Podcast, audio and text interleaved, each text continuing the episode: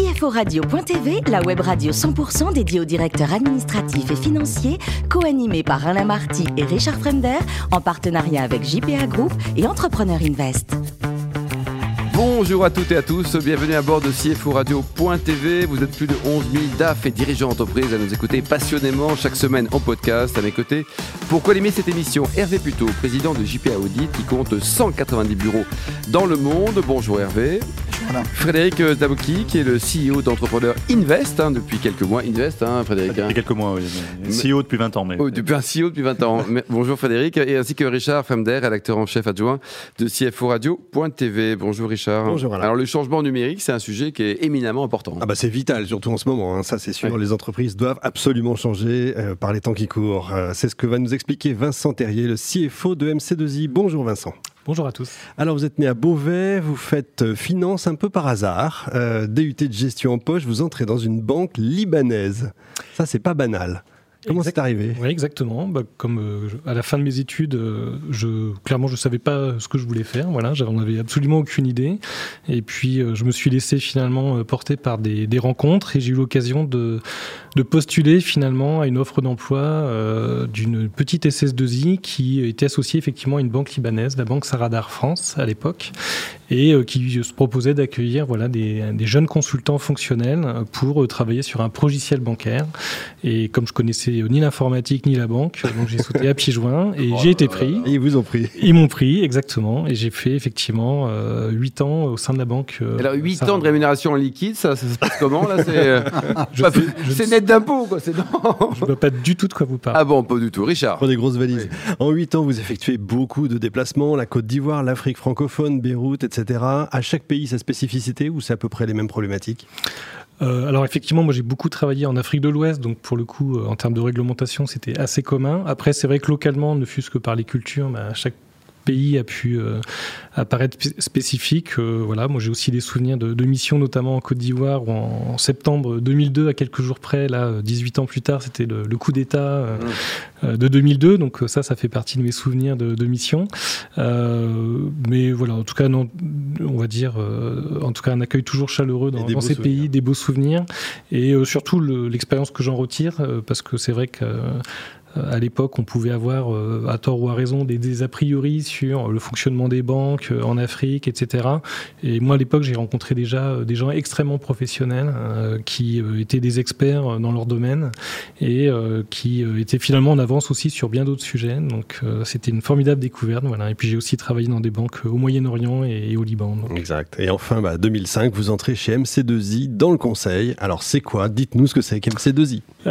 donc, MC2I, en fait, on est un cabinet de conseil en transformation euh, numérique. Euh, c'est un cabinet fondé en 89, donc euh, voilà, on va fêter nos, nos 31 ans.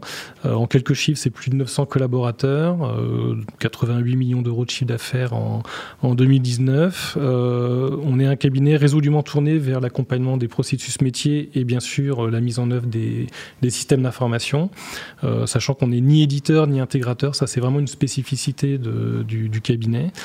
et puis autre spécificité on est euh, l'un des derniers cabinets euh, aujourd'hui comparables euh, à être rigoureusement indépendant. Voilà, on est une centaine de directeurs et managers associés. Associés aussi. C'est français, c'est international? C'est français. 100% français. Donc il n'y a pas de présence sur de nos frontières pour l'instant? Alors on a, une, on a une petite antenne en Belgique. Oui, je vais dire, ça c'est la Belgique. En cours de, c'est l'annexe de développement. voilà, on a aussi une expérience à Londres, mais aujourd'hui on est très franco-français. Hervé? Voilà. Contrairement à JPA qui est mondial. Qui est mondial, absolument. En, matière de transformation numérique, je dis souvent finalement, des fois, quand, on se regarde, on se désole et quand on se compare, on se console. Euh, justement, c'est quoi la vision? Parce qu'on a l'impression que la transformation, elle est permanente. Est-ce qu'il est y a un objectif finalement à part être en transformation euh, permanente? Alors la, transformation numérique, oui, c'est non seulement un vaste sujet, c'est en éternelle redéfinition parce que à chaque révolution euh, technologique, euh, de toute façon, on pouvait euh, le jargon a peut-être évolué, mais finalement, c'est des transformations qu'on a observées il y a 20 ans, il y a 10 ans et aujourd'hui, et il y en aura bien d'autres dans les années qui viennent. Donc, je crois qu'au global, de toute façon, ce que tout le monde recherche et nos clients en particulier, c'est l'amélioration permanente finalement, et puis euh, la, fluidité dans les processus, l'efficacité opérationnelle et surtout apporter de la valeur business euh, dans leur modèle au final. Hein. On ne fait pas de la transformation numérique euh, pour, pour être champion que du numérique, ça doit surtout servir un modèle, les modèles d'entreprise Donc, ah, c'est au service du, modèle économique et du business model, effectivement. Alain le disait, en termes de, développement international, pas forcément beaucoup de choses. J'ai compris que vous ne faisiez pas du tout de croissance externe. Alors jusqu'à maintenant, ça c'est très vrai. Depuis la création du cabinet, on a toujours procédé que par croissance organique. Et depuis plus d'une dizaine d'années, en tout cas moi je suis, vous l'avez dit, depuis 2005 chez MC2I, j'ai toujours connu des taux de croissance à deux chiffres et depuis une dizaine d'années, on tourne à 13-14% d'évolution du chiffre d'affaires en croissance organique pure. Donc effectivement, jusqu'à maintenant, euh, ne s'est pas encore posé la question euh, d'une croissance externe. On, a pu se dire nous-mêmes qu'effectivement, en général, la, recherche d'une croissance externe peut souvent être euh, une manière de, pallier un, un, essoufflement de croissance. on n'a jamais observé ça encore jusqu'à maintenant. Donc, on n'a pas eu à, y recourir. bravo en tout cas. Dernière question justement, quand, quand vous faites ça, alors j'ai compris que vous étiez euh, un peu euh, en Angleterre euh, et en Belgique, ce sont des Français qui vont s'installer là-bas Oui, c'était plus, on va dire, un accompagnement un petit peu, oui, ou plus un accompagnement opportuniste. On a accompagné des, clients, voilà, qui avaient des projets, qui tenaient à ce que ce soit nous qui les accompagnions du fait qu'on avait déjà une relation contractuelle en, France et du coup on a, voilà, on a accompagné nos clients sur, sur, des, sur des projets. Voilà, Frédéric? Oui, donc c'est une très belle entreprise. Quels sont vos, le concurrent ou les, deux concurrents les plus importants euh, sur le, marché français?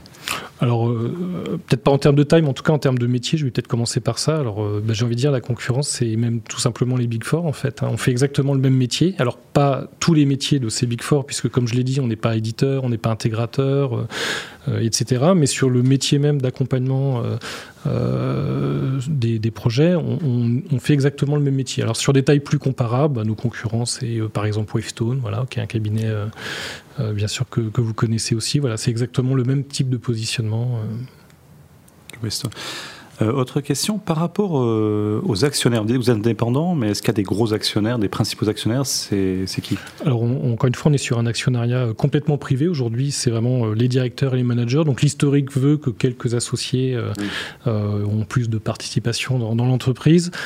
mais en tout cas, nous, justement, on a tenu depuis plus d'une dizaine d'années, on a fait plusieurs STIC, plusieurs, plusieurs LBO, plusieurs opérations financières qui nous ont fait d'ailleurs travailler avec des fonds par par plusieurs fois. Lesquels, par exemple euh, C'était euh, Atria et, Indigo. Euh, voilà, on, a un positionnement plutôt middle cap aujourd'hui.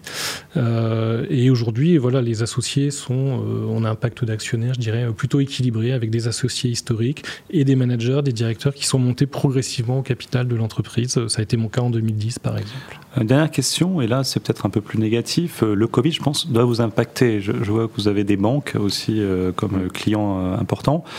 Euh, comment vous le vivez Là, je parle en termes de chiffre d'affaires et de prévision? Alors, euh, impacté, bien sûr, hein, ça serait, euh, comme tout le monde, on, a forcément été impacté.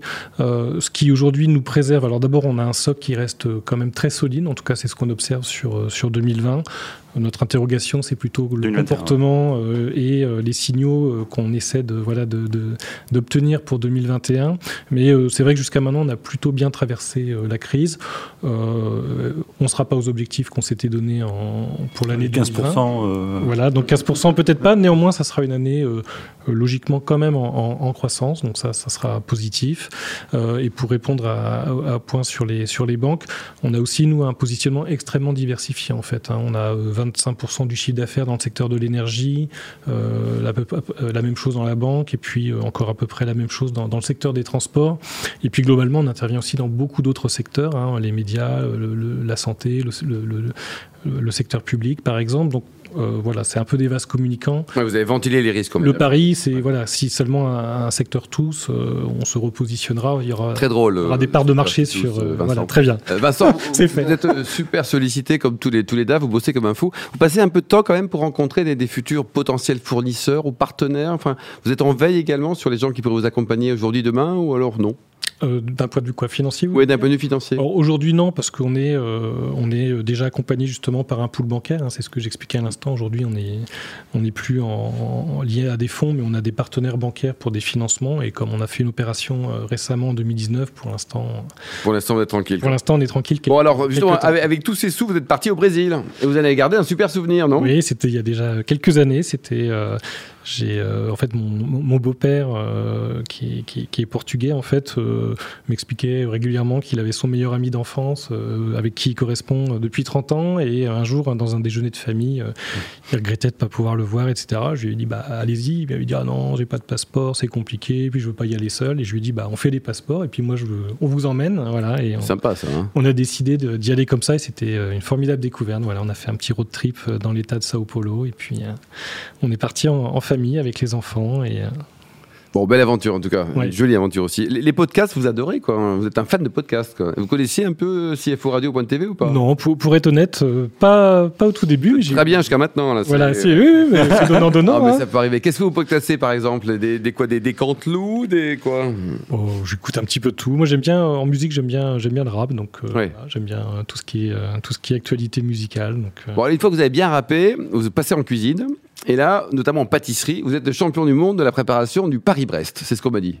Je m'y suis employé quelques fois et j'ai eu d'excellents retours, effectivement. Eh, on note, hein, on note là, pour les desserts. Ça m'a pris quelques heures, mais j'ai réussi. Bah, Paris-Brest, c'est pas tout près. Alors, et pour terminer, vous avez des, vous soutenez des causes caritatives ou humanitaires ou pas? Euh, Alors oui, effectivement. Alors j'ai euh, j'ai eu euh, l'opportunité, je dirais, de faire une, une, rencontre un peu fortuite. C'est il y a euh, alors je vais parler des Amis de Mickey, en fait, euh, l'association des Amis de Mickey. En fait, il y a trois ans, euh, en sortant d'un rendez-vous clientèle, j'ai malencontreusement embouti une voiture en stationnement et en faisant connaissance et le constat, etc. Bah, en fait, j'ai j'ai fait la connaissance d'une personne, de Stéphane Stéphane Bénichou, qui avec qui je me suis dit en fait, voilà, de, on grâce à un choc de voiture. Grâce à un choc de voiture, voilà. Donc les constats se, se passent pas toujours bien. Et là, en fait, on a voilà, on a on a sympathisé, on a échangé nos cartes, on s'est revus pour parler un petit peu business, euh, euh, etc. Et puis en faisant connaissance, voilà, en, découvrant un peu son histoire, il m'avait euh, partagé effectivement l'histoire de, de, son fils Michael, en fait, disparu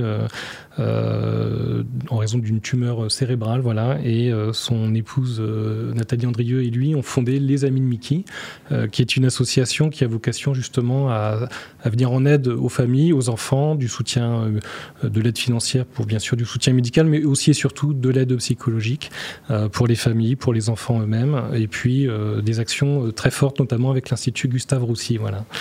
Merci beaucoup Vincent, c'est juste magnifique. Merci également à vous Hervé, Frédéric et Richard. Fin de ce numéro de CFO Radio.tv. Retrouvez toute notre actualité sur nos comptes Twitter, LinkedIn et Facebook. On se donne rendez-vous mercredi prochain à 14h pour une nouvelle émission l'invité de la semaine de CFO Radio.tv, une production B2B Radio.tv en partenariat avec JPA Group et Entrepreneur Invest.